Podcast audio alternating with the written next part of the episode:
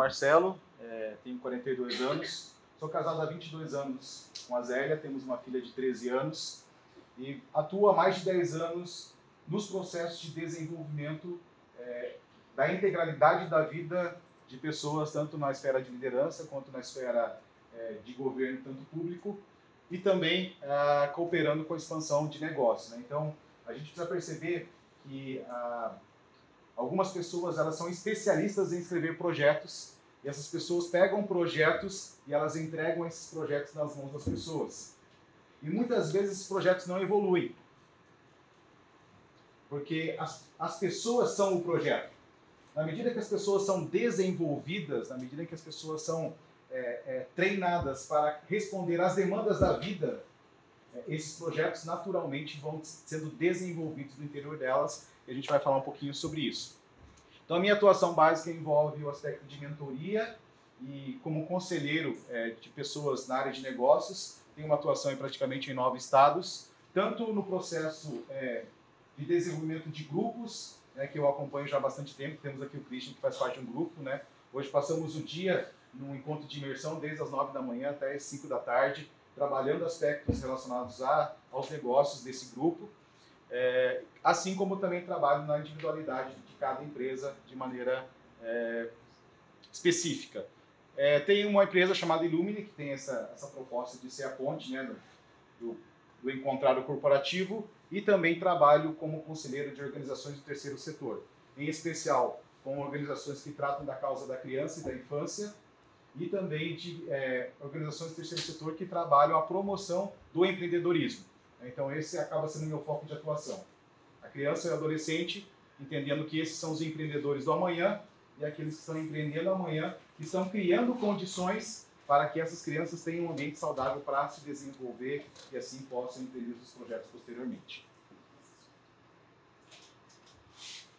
É, pelo que eu trabalho, né? Então, é, são três pilares que eu acredito que, são, que é a base de tudo aquilo que nós desenvolvemos nesses encontros com esses empresários, que é a cultura humanizada, que é o olhar para o relacionamento como a base primária de todas as relações de negócios, é, a questão da vocação e trabalho, onde cada um tem a sua vocação específica, tem as suas habilidades, as suas competências e como essa pessoa pode desenvolver a sua vocação de maneira digna por meio do trabalho. Lembrando que o empreender é um trabalho, né? então uma coisa está é, não anula a outra. E acredito também nos negócios com missão. E o que é um negócio com missão? Onde a, se a base dos relacionamentos de negócios são os próprios relacionamentos primários entre as pessoas, é, o negócio com missão tem que ter a missão de promover né, um aprofundamento dessas relações, um aperfeiçoamento dessas relações na construção de ambientes onde as pessoas possam ter, então, é, um ambiente relacional onde elas são desenvolvidas. E a gente vai entender essa dinâmica é, dentro do tema que nós vamos trabalhar. Antes da gente entrar nos eixos de desenvolvimento da cultura dentro desses ambientes de inovação, a gente precisa pensar a origem do termo ecossistema. E o que significa um ecossistema? Qual é a origem dessa palavra ecossistema? Vem da ecologia, né? sistemas ecológicos. Né? Isso, vem da ecologia. Migrou para outros sistemas. Né? Isso, vem da economia. Então, na verdade, a, a, a, primeira é uma junção de duas expressões. Essa, a primeira expressão eco, ela vem do grego oiko, ou oikos em algumas traduções. E esse termo oikos significa uma casa tanto a casa em termos de estrutura, construção, como da casa do ambiente das relações. Então a economia, ela tem, a nomia vem de é, leis, legislação, então ela fala sobre a legislação de uma casa, ou seja, tudo que é produzido naquela casa, tudo que é gerado naquela casa, como, como isso deve funcionar, quais são as leis, né? quais são os fundamentos, quais são os princípios que fazem com que uma casa seja sustentável. E aí essa casa não é apenas o nosso ambiente familiar, mas uma nação é uma casa maior, é, uma comunidade de inovação não é uma casa maior, e tudo isso vão sendo uma somatória das casas que ali vão sendo é, incluídas. Então, o termo eco, ecossistema, ele vem desse, de um sistema de uma casa. de um sistema. E o que é um sistema? É, são os processos dentro do funcionamento dessa casa. A, a, a, toda a natureza ela é por si só um grande ecossistema. E a primeira coisa que a gente é, tirar da nossa, da nossa concepção que esse ambiente do ecossistema sempre vai ser um ambiente estável. E nunca vai ser estável. Porque a própria proposta da inovação é trazer o caos. Mas espera aí, a, a, a, função da inovação não é trazer uma nova, uma nova ordem, uma nova cultura? É. Mas quando ela começa a, propositar isso, o que, que ela faz no sistema vigente? Bagunça. Bagunça. Então, um ecossistema, ele sempre vai ser um ambiente onde a atenção faz parte e ela é necessária para que nós possamos nos desenvolver. Todo mundo quer o chefe perfeito, o chefe que nunca vai pegar no pé, o chefe que está sempre bem No dia que vocês encontrarem um chefe assim, você me avisa que eu quero trabalhar para ele. Né? Isso nunca vai acontecer.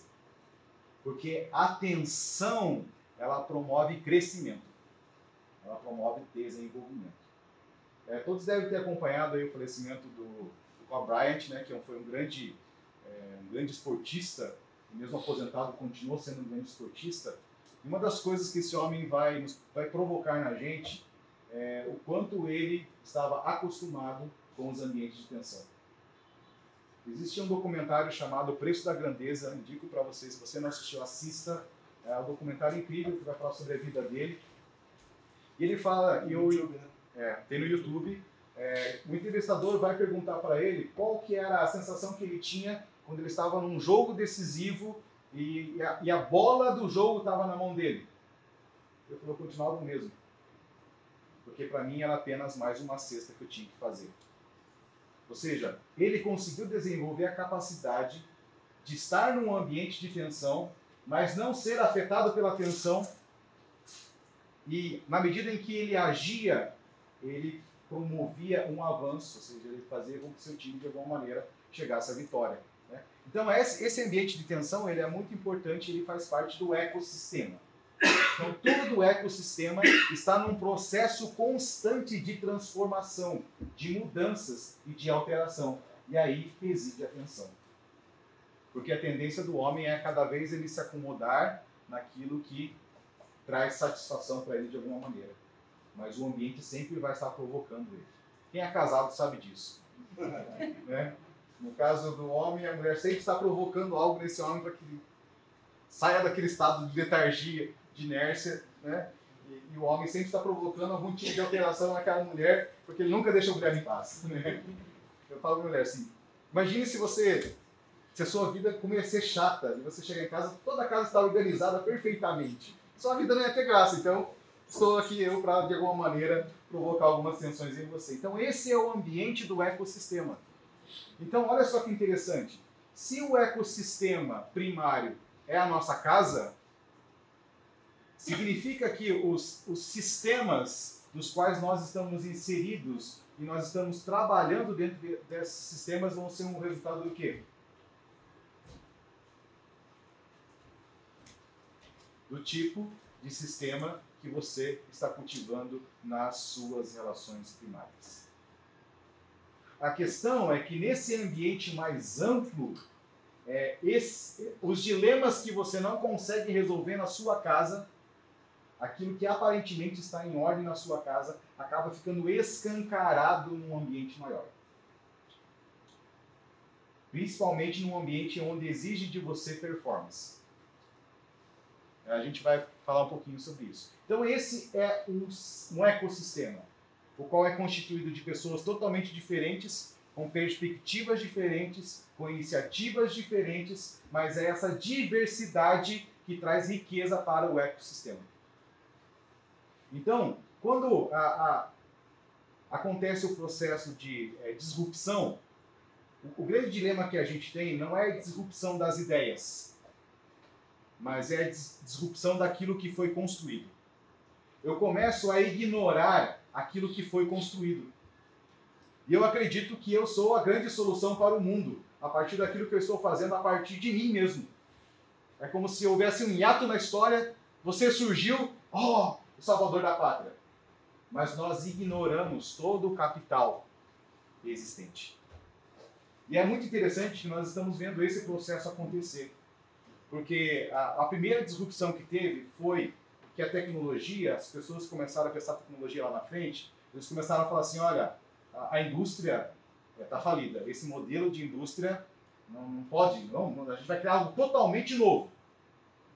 E se tentou criar totalmente novo, algo novo. Só que o que, está acontecendo agora? Aqueles que estão envolvidos em tecnologia estão voltando seus olhos para o quê?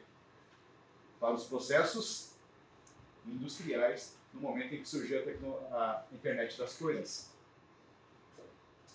Porque aqui nesse processo industrial, que é claro que já precisa ser transicionado, é claro que as grandes indústrias estão buscando inovação, mas ali há um capital que ele é muito importante para aquilo que nós estamos construindo em termos de tecnologia futura. Então eu não posso é, ter uma disrupção total. Eu preciso entender, eu preciso, eu preciso fazer essa separação. Que sim, eu preciso daquilo que as outras pessoas construíram até aqui. Porque se eu existo, se eu tenho acesso a dados, se eu tenho acesso a tantas coisas hoje, foi porque alguém lá atrás começou a fazer. Então eu preciso honrar essas pessoas, dando continuidade no tempo que eu estou, trazendo sentido àquilo que eles construíram antes. É, então, se não houvesse o lançamento da lâmpada de bulbo lá atrás, não haveria hoje o que a gente tem hoje de tecnologia em termos de iluminação. Alguém começou. O que, que a gente vai fazendo? Vai aperfeiçoando. E por que vamos aperfeiçoando? Porque o homem está num processo de aperfeiçoamento, então ele começa a aperfeiçoar as coisas. Então, dentro de uma cultura organizacional, os ambientes de inovação, quem está inserido nisso, vai encontrar um paradoxo. Qual que é o paradoxo? Ou seja, é um ambiente extremamente visionário. Quando você sai aqui, você vê pinturas que estão relacionadas ao quê? Ao homem na lua, entendeu? É, é, é visionário. Mas ao mesmo tempo, esse ambiente visionário tem uma urgência. E aí nós temos a tensão daquilo que é urgente com aquilo que é futuro. E aí tem uma conta que não fecha. Porque você pode ter uma grande ideia, você pode ter um grande capital para investir, mas aquilo que é urgente pode matar a sua ideia e pode fazer com que você perca todo o capital. E a maior urgência que nós temos não é apenas nos ambientes de inovação, mas é uma urgência global que envolve o aspecto da liderança. Ou seja, os nossos espaços de inovação são espaços que estão repletos de ideias, de gente com capacidade incrível. Nunca na história, né, principalmente aqui do nosso país, se teve acesso a tanto recurso, a tanto investimento, a tanto capital para investimento, mas ainda continuamos pobres de liderança. Porque a gente vai trabalhar isso, o que é um ser um líder, né? qual que é o papel de um líder nesses processos, é que a ausência dessa figura de liderança ela faz com que os recursos comecem a se escoar. E, a primeiro, e o primeiro escoamento que vai pelos dedos são as pessoas. Então, esses ambientes de inovação que vivem essa tensão da falta de líderes, mas que são ambientes visionários, elas estão adoecendo as pessoas. Por isso, nos ambientes de inovação, de tecnologia, você começa a perceber o quanto as pessoas estão doentes. Elas não têm estrutura para lidar com a pressão, elas não têm estrutura para lidar com os processos. Nós somos uma geração imediatista. Mas o empreender sempre envolveu processos e sempre vai continuar envolvendo processos, porque é uma lei que não pode ser quebrada. Tudo acontece por meio de um processo. A vida é o resultado de um processo, a germinação de uma planta é resultado de um processo. O processo, a morte é um processo que começa no nascimento. Então tudo na, na tudo daquilo que existe acontece por meio de processos. Mas quando nós não temos uma estrutura para lidar com os processos, começam a surgir os dilemas, que é a ausência de inteligência emocional. E o que é inteligência emocional? A minha capacidade de influenciar os ambientes onde eles estão, independente do que está acontecendo à minha volta. Não é o ambiente que começa a determinar como eu tenho que ficar. Não, mas eu começo a propor a esse ambiente uma mudança. Então eu sou alguém que está promovendo inovação nos ambientes a partir de como eu estou interiormente. Então esse paradoxo ele faz parte desse processo dos ambientes de inovação. A falta de líderes não são apenas visionários. É, um outro dilema, né, um outro problema que nós temos nos ambientes de inovação é que a, as pessoas elas estão em busca de referenciais. Todos nós temos uma busca por referenciais. Desde o nascimento até os últimos dias da nossa vida, a gente sempre está em busca de referenciais. Como nós somos uma geração materialista, os nossos referenciais estão baseados no quê?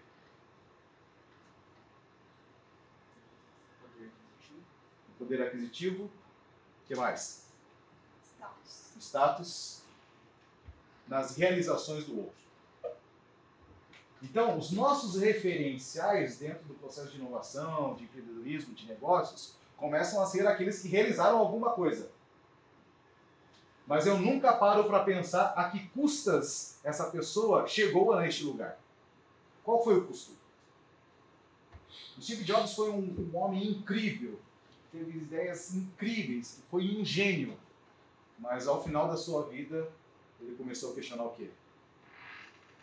que ele não tinha feito ou as bases da vida que ele construiu. Então, é, essa busca por é, pessoas que é, nos apresentam realizações, elas vão denunciar o quanto materialista nós somos.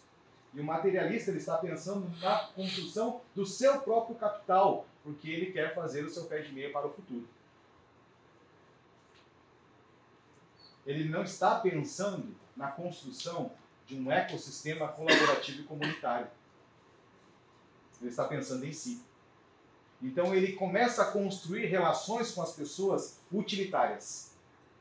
Ele começa a procurar quem de alguma maneira é útil para ele, por aquilo que a pessoa tem, pelos acessos que a pessoa possui.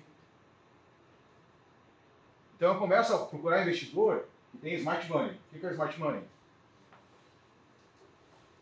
conhecimento específico na área. Conhecimento específico na área e seja a pessoa que vai me abrir portas. Uhum. Olha que relação utilitária.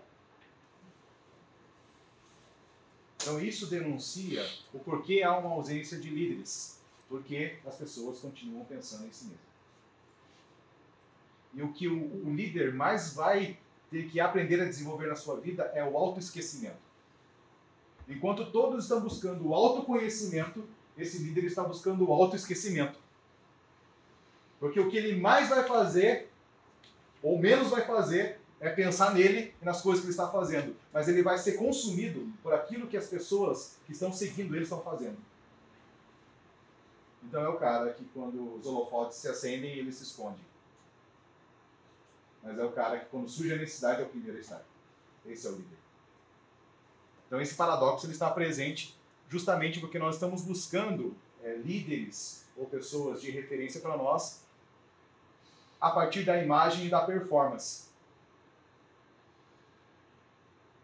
Mas essa imagem, essa performance, ela pode ser construída. Ela pode ser a famosa fake news. Que você só vai descobrir quando? Quando você é começar, é, quando você vai começar a descobrir qual é o padrão de vida que aquela pessoa desenvolve. E aqui o padrão de vida não é de poder aquisitivo, mas é de nobreza de vida. Ou seja, quem de fato aquela pessoa é. Você percebe, começa a perceber o, o, o porquê que nós vivemos ambiente de ação, por que nós temos uma urgência, por que o ambiente visionário começa a, a gerar pessoas doentes. Porque, na verdade, a doença está instaurada dentro de nós e ela apenas é escancarada nesse processo, tá? Então olha aqui, olha só que interessante, os ambientes relacionais, todos eles revelam a verdade de quem somos e o que de fato amamos. Quer saber como uma pessoa é de verdade? Vai para dentro da casa dele, observa a esposa, observa o filho. Porque a esposa e o filho vão de alguma maneira comunicar tanto os aspectos positivos daquele homem quanto as debilidades que ele possui. Quer saber qual é o nível de liderança daquele homem? Olha se o filho dele tem um senso de direção, de propósito, se ele sabe para onde ele está indo, se ele sabe quem ele é. Lembre, o ambiente da casa vai exponencialmente ser reproduzido nos lugares onde nós estamos. Faz sentido? Legal. Alguma pergunta até aqui? Eu tenho, eu tenho uma dúvida, na verdade, sobre uma coisa que você falou sobre a parte de liderança. É uma coisa que eu vejo bastante é no, próprio processo de desenvolvimento de uma startup. É, o líder ele tem que tentar, ele tem que, na verdade, o sistema manda ele entrar no mercado no holofote para dar destaque na startup. Então, como que ele vai trazer essa parte de, de liderança pelo que você falou, entendeu? É, estar na necessidade, mas ele também tem que estar no holofote para trazer a visão da startup. Preste atenção. Entendeu? Porque não é a questão dele estar no holofote. A questão é qual tipo de ética ele está desenvolvendo. Se é ética para estar no holofote, então ele começa a construir uma imagem, ele começa a ser um ator. Ou se de fato aquilo está sendo um resultado da construção da vida. Então, é, na startup eu começo a pensar o produto, quando na verdade é, o empreender é um resultado daquilo que está sendo construído dentro de nós. A maneira com que nós trabalhamos, a maneira com que nós empreendemos, é uma projeção das estruturas que estão dentro de nós. Então, tudo aquilo que é uma imagem é, projetada, que é uma imagem construída, uma hora vai ruir, porque não tem sustentação. Então, é, lembra que eu falei no início, ou seja, nunca na história é, as pessoas que estão tendo iniciativas empreendedoras tiveram tanto acesso à capital. Mas ao mesmo tempo nunca se viu na história tanto desperdício de capital. Por quê? Porque dentro das relações utilitárias era só uma questão de dinheiro. Porque para a gente, tempo é dinheiro. Mas quando na verdade tempo é vida.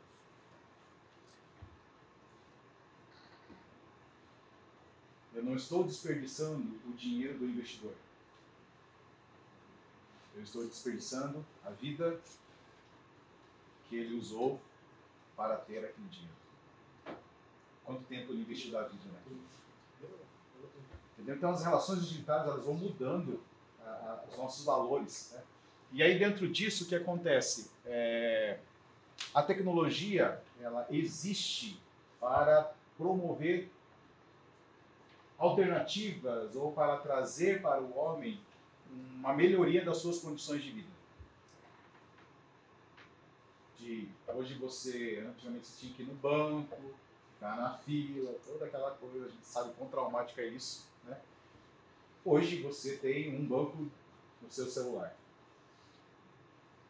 Antigamente para você fazer uma cobrança, tinha que digitar o borderô né, na datilografia, levar o borderô no banco. Hoje, em dois segundos, se você tem um, né, um sistema gestor, teu boleto está gerado, teu cliente já está recebendo o boleto, não precisa de correio, de mais nada. Ou seja, o que ela trouxe? Otimização de tempo. Mas de fato ela melhorou sua qualidade de vida? Deixou mais cômodo.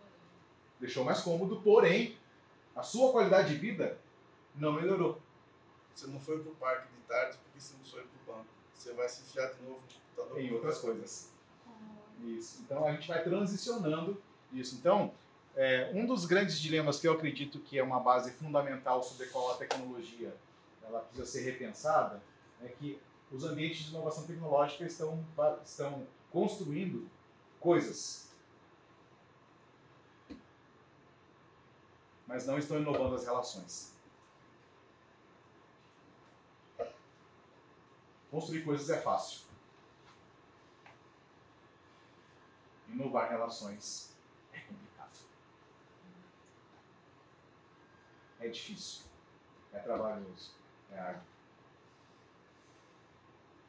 Mas se tudo que existe, está dentro de um sistema que foi constituído para que nada funcione sem relações, se nós não investirmos isso, nós vamos continuar con- construindo coisas dos quais nossos filhos, nossas gerações futuras vão olhar e falar assim, continuo com o mesmo problema do meu pai. Que é a falta de sentido da vida, a falta de significado, a falta de direção, a falta de um monte de coisa. Tem acesso a muitas coisas, mas ao mesmo tempo não tem nada. né? Então, estabelecer um fundamento onde as relações têm supremacia sobre as coisas vai nos livrar dos grandes dilemas que nós vivemos hoje nos ambientes de tecnologia. E a tecnologia precisa, aquilo que a tecnologia promove, que são as coisas, que são é, os acessos, que é a economia de energia, de tempo, tem que ser um subproduto, ou seja, tudo isso que é gerado pela tecnologia tem que estar a serviço do quê? Das relações, porque as relações têm supremacia. Elas são a base da vida social. Elas são a base da vida do indivíduo. Então a, a tecnologia ela promove para você acessos, mas quanto mais acesso você tem às coisas, tecnologia mais distante das pessoas você vai ficando. Ela não promove aproximação, ela está promovendo distanciamento. O mal está na tecnologia? Não. O mal está dentro de nós, porque nós pensamos apenas em nós, no nosso bem-estar. É, uma das questões que envolve a importância dessa nova perspectiva sobre os ambientes de inovação e tecnologia tem a ver com a ma- uma mudança da natureza das pessoas em posição de liderança. E essa mudança de natureza é aquele dilema da ética da personalidade e da ética do caráter. Essa é a grande mudança de natureza. Não é mais aquilo que está acontecendo a partir do que eu estou fazendo, mas aquilo que de fato dentro de mim está me movendo para fazer as coisas. Nesse ambiente de terceiro setor, eh, de organizações cooperativas, eu vejo muito a questão de pessoas dizendo que ela tem uma causa, elas estão trabalhando por uma causa, e você olha assim fala, uau, que pessoa altruísta. Mas quando você começa a olhar o comportamento, você começa a olhar assim, tira, né? Vamos começar a fazer que nem cebolas. Vamos tirar algumas camadas aqui e vamos ver o que a gente enxerga. A gente vai perceber que a grande motivação daquela pessoa em fazer aquilo não está em promover o bem. Mas é em ocupar o mesmo lugar que o empreendedor materialista, é, é, é, capitalista está fazendo. Que é o reconhecimento. Que é uma boa imagem perante o público, que é um monte de coisas Uma roupagem, uma roupagem diferente, bonita. Então eu começo a usar causas legítimas, usurpando essas causas legítimas para o meu bem pessoal. né? Então essa mudança é, na natureza das pessoas de liderança, ela é importante. E é muito difícil é, mudar a natureza de pessoas já na minha faixa de idade. Quando uma pessoa chega no seu nível de de idade de 35, 40 anos, é, um pouquinho mais, é muito difícil você promover mudanças de fato na vida daquela pessoa. É muito mais fácil você trabalhar com a construção de um novo tipo de líder. E aí entra os adolescentes, os jovens, pessoas que ainda estão moldáveis, que ainda estão abertas. Entendeu? Então, por isso que quando a gente começa a pensar assim, essa mudança da natureza da liderança não é um algo a curto prazo, não é algo imediatista, mas é algo construído no decorrer de, sei lá, 50, 60, 70 anos. Ou seja, é uma inovação que é muitas vezes lenta, mas ela é duradoura. É, e aí também o que a gente precisa dentro desse aspecto, né? pensando é, como que um, um líder num ambiente de inovação ele vai aproveitar né, o capital coletivo, ou seja, tudo que há naquela, naquela comunidade. São visionários que atuem na formação de pessoas que atuem com mais eti- efetividade na borda do caos. E o que é a borda do caos? É mais ou menos aquilo que eu falei. Quando você começa a inovar, no processo de construção, o que, que você vai trazer? Desordem. Você vai tirar as pessoas do seu lugar comum.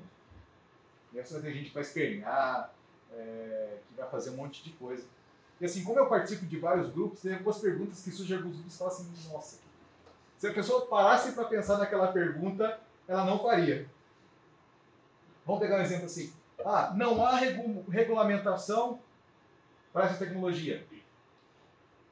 Se eu esperar que haja regulamentação para uma tecnologia, significa que eu estou atrasado. Porque a regulamentação, ela vem justamente para apaziguar aquilo que a nova tecnologia está gerando um caos naquilo que era comum. Aí regulamentou, você vai perceber que nada mais vai começar a funcionar. Começa, os processos começam a ficar travados. Porque a borda do caos é um ambiente de criatividade. É o precipício onde ninguém quer ir. Mas todos os recursos possíveis para a construção do futuro estão lá. E um- uma pessoa que é visionária, ela vai se lançar nessa borda do caos. E ela começa a acessar uma- um nível de criatividade que você já viu para pessoas, nossa, um dia até pensei num negócio desse aí, pode ser que dê certo. Mas ela nunca teve coragem, apesar de ela pensar naquilo, ela nunca teve coragem de se lançar naquilo que era incerto. Então, é essa, é esse processo, ou seja, cada vez mais nós precisamos treinar essa geração nova é, que está entrando no mercado de trabalho, que está entrando nos seus projetos, a atuar na borda do caos. Qual que é o problema? Quando pessoas começam a atuar na borda do caos a partir do caos que está dentro. Aí imagine, uma pessoa que está em caos interno, num ambiente onde é o caos, não tem nada regulamentado, nada. É terra de ninguém. O que vai acontecer ali? Isso o Christian falou, mais uma série de coisas. Então nós precisamos treinar pessoas, capacitar pessoas que vão atuar nesse ambiente de criatividade do caos para construir algo novo, mas que dentro deles não haja o caos, haja convicção, haja certeza de quem são, o que estão fazendo, que sabem, que sabem para onde estão indo. Isso é um aspecto de liderança. E para que as ações na borda do caos sejam efetivas, né? ou seja, que não haja perda de capital, de vida de pessoas que é, investiram naquele projeto. E por último, é, eu queria trabalhar com vocês a continuidade disso, tem a ver com a perspectiva sobre visão estratégica para gestores, ou seja, para pessoas de liderança. Então, se nós estamos trabalhando com tecnologias que são é, muitas vezes desconhecidas, que não são regulamentadas, que estão sendo descobertas, processos que estão sendo construídos, culturas que estão sendo implementadas, eu não posso pensar num gestor de 70 anos para um ambiente desse. Porque ele já está tão sobrecarregado, tão formatado naquilo que era comum, que ele vai começar a travar processos aqui.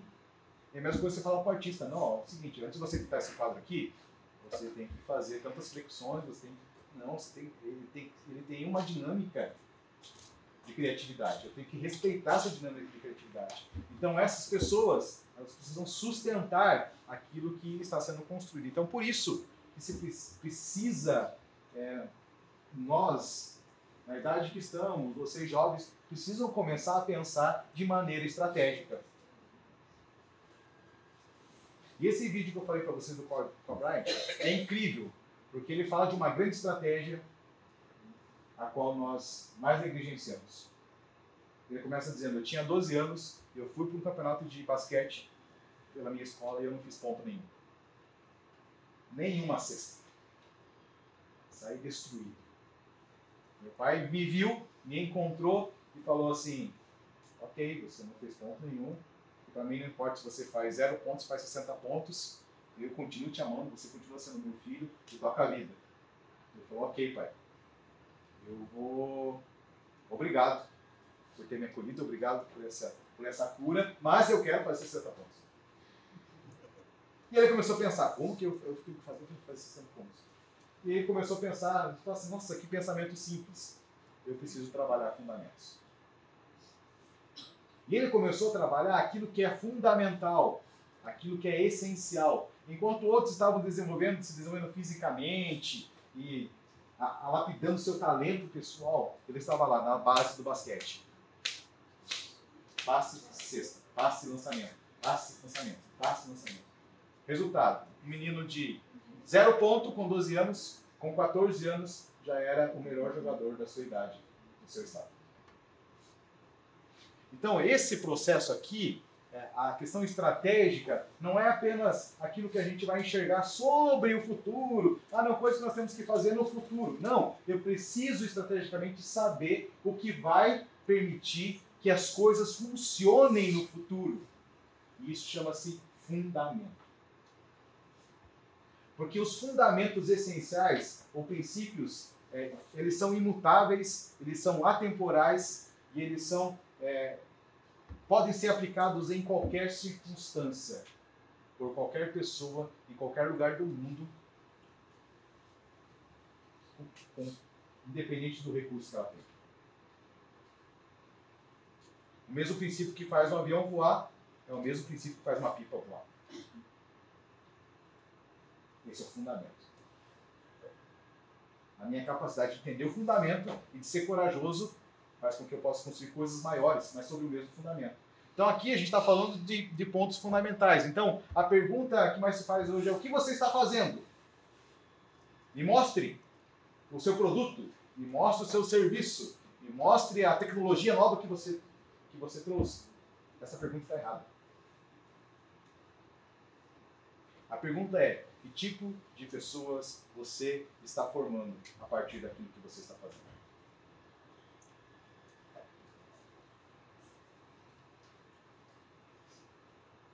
Porque a, te a tecnologia que está nascendo agora, ela já tem uma vida útil. Pode ser que em algum lugar do mundo, nesse exato momento, está desenvolvendo uma tecnologia, já fez, porque a sua tecnologia que é inovadora está falida. Mas o que vai permanecer? São as pessoas.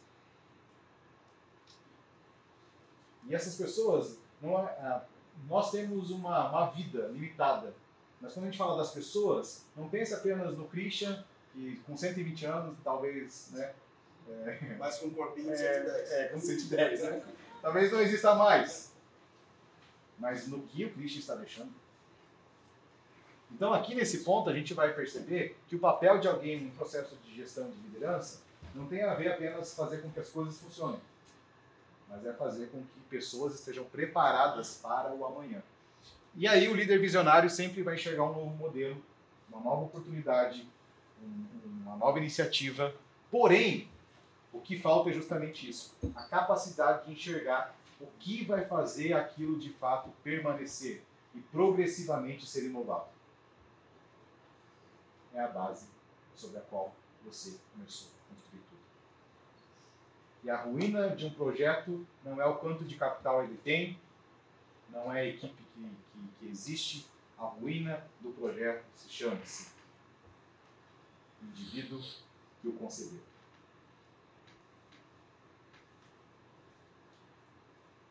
Porque ele pode ser a ruína do projeto.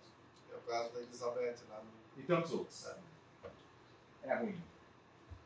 Porque se aquilo que nós fazemos é um resultado da estrutura que está dentro, do tipo de estrutura que está dentro de nós, significa que quem sustenta todo o projeto? Você. A estrutura que está dentro. Então, quando a gente começa a enxergar isso, a gente vai perceber assim que vai começar a entender por que, que as coisas não funcionam em determinadas circunstâncias mesmo tendo tanto recurso, tanta informação, tanto isso, tanto aquilo, tanto aquele outro, mas o dilema continua sendo o mesmo. Por isso nós vemos pessoas adoecendo, porque o que elas estão construindo não tem estrutura de sustentabilidade. E aí ela começa a se desesperar para sustentar o que ela construiu. E como que eu sustento algo que eu construí? Eu começo a buscar investidor. Para pagar a conta. Porque os processos não estão acontecendo dentro de mim. Ou seja, eu não sou produtivo, eu sou um consumista. Eu estou consumindo capital. consumindo capital. E também não foi formado a base de pessoas para sustentar além de você. Exatamente, porque tem a ver com esse resultado. Né? Então, é, aí nós começamos a perceber que a grande, as grandes qualidades que nós precisamos procurar nas pessoas, primeiro é a integridade. Integridade não tem a ver com fazer as coisas corretas. O cara nunca erra. Não, isso não é integridade. Integridade tem a ver com ser inteiro. E o que é um ser inteiro e um ser fragmentado? Coerente. A coerência entre o discurso e a vida. Ele é inteiro na relação. Ele não está ali na metade. Ele é inteiro. No momento que ele está com você, ele é inteiro. Ele se lança completamente naquilo. Ele é inteiro nas relações. Ele é vulnerável nas relações. Ele não tem nada a esconder. Então, isso é integridade. Um outro ponto é visão e sabedoria. Visão tem a ver com aquilo que eu estou enxergando sobre é, aquilo que está à frente, a minha amplitude do que eu estou chegando, a minha leitura sobre o momento, a minha leitura sobre as coisas que estão sendo sinalizadas. Isso é visão. Mas a sabedoria tem a ver como eu vou implementar aquilo que eu estou enxergando, mas que não faz sentido para as pessoas que estão à minha volta hoje, porque elas não estão enxergando a mesma coisa que eu. Como que eu vou desenvolver então atividades que promovam, que levem as pessoas de alguma maneira na capacidade que elas possuem a enxergar o que eu estou vendo. Outro é a propósito de direção. Às vezes as pessoas perguntam, ah, mas como que eu faço para ser mais produtivo? Tenha um propósito claro. Como eu faço para ter foco? Tenha um propósito claro. Algo que você pensa, vale a pena morrer por isso. O propósito não se constrói, o propósito se encontra.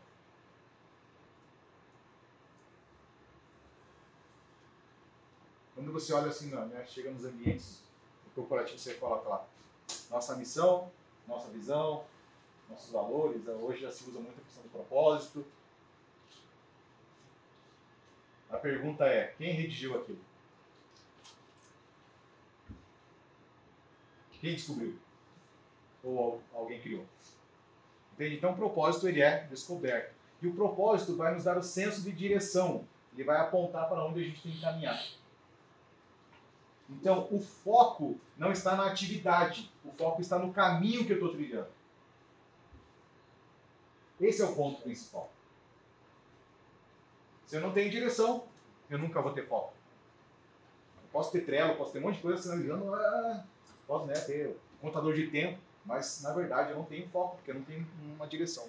Um outro é força e efetividade. Ou seja, uma coisa é você ter força para movimentar as coisas. E isso a juventude né, tem muito, muita força. Mas força sem direção é desperdício. É destruição. Então eu preciso ter força, capacidade de fazer aquilo que precisa ser feito, de colocar as coisas em movimento que precisam ser colocadas em movimento, mas eu preciso ser efetivo. Aquilo que eu estou fazendo não tem que ter sentido para mim, tem que ter sentido para as pessoas as quais estão sendo beneficiadas por aquilo que eu estou fazendo. Então toda inovação que não é efetiva não é inovação. É apenas um- uma nova roupagem do mesmo dilema. É a mesma coisa que você fala assim. Você pega um motorista de Uber que nunca foi taxista. Você encontra um tipo de tratamento. Aí você vai encontrar os taxistas que se tornaram Uber. Você vai encontrar outro tipo de tratamento. Inovou a tecnologia que ele está usando para te atender, mas a maneira que ele te atende continua sendo a mesma. É mais ou menos isso que acontece com a tecnologia que não tem efetividade. E aí a gente vai ver os inúmeros aplicativos que a gente já falou no nosso, no nosso celular, que você, três segundos depois, dia depois, já deletou. Aquilo não foi efetivo. Você desperdiçou tempo. né? Uma outra característica que a gente vai perceber é a capacidade de comunicação. Nós somos uma geração que não sabe se comunicar. Porque não sabemos nos relacionar. Porque a base da comunicação são as relações. E o que aprimora a comunicação é a relação. Então, independente do ambiente onde você está, o dilema vai ser o mesmo. A dificuldade das pessoas de se relacionar. Porque o se relacionar vai exigir algo de mim. Mas todas as vezes que eu encontro alguém, eu estou exigindo algo, algo dele. Então, num ambiente de um ecossistema, quando é que eu começo a contribuir com o ecossistema? Quando mais eu ofereço do que recebo. Quanto mais eu me dou, e menos eu busco. Mas na, na intensidade com que eu me dou, eu sou favorecido maneiras incríveis. Mas essa doação tem que ser equilibrada ou não necessariamente? O ser inteiro.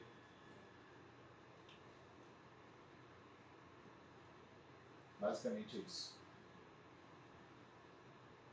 Então pensa é, que a vida, a nossa vida fragmentada, ela vai promover um ambiente fragmentado. E todo o ambiente fragmentado vai ser um ambiente que vai gerar em nós cada vez mais doenças.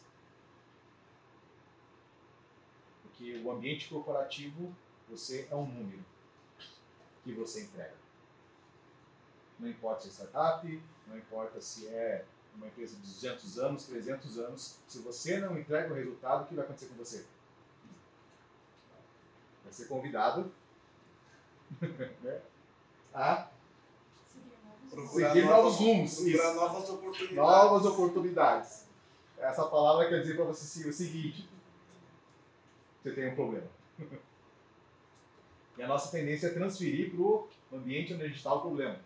Mas na verdade a produtividade é um resultado do interior nosso. Um homem que é produtivo no seu coração, naquilo que ele faz, que ele é inteiro, não importa o ambiente onde ele está, de alguma maneira ele vai trazer produtividade para aquele ambiente.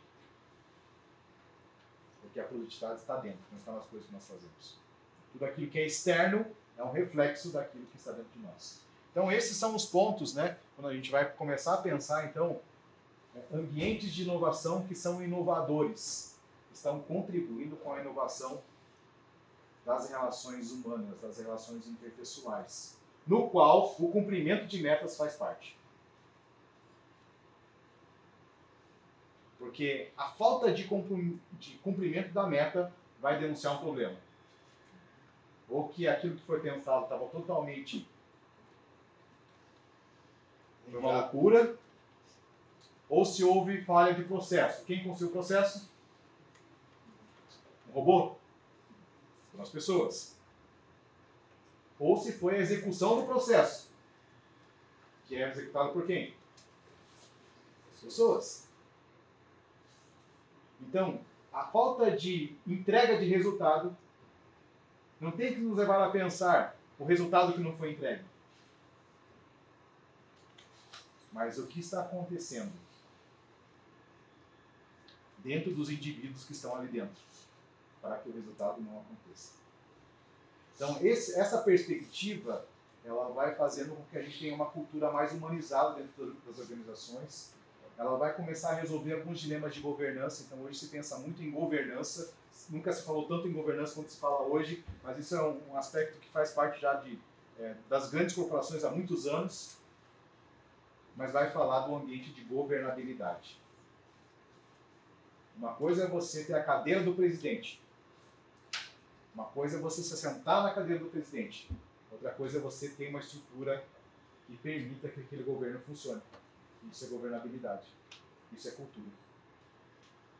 E a cultura vai ser um fruto do tipo de cultivo de vida que nós estamos desenvolvendo, tanto nas relações primárias quanto nas relações do nosso dia a dia eh, de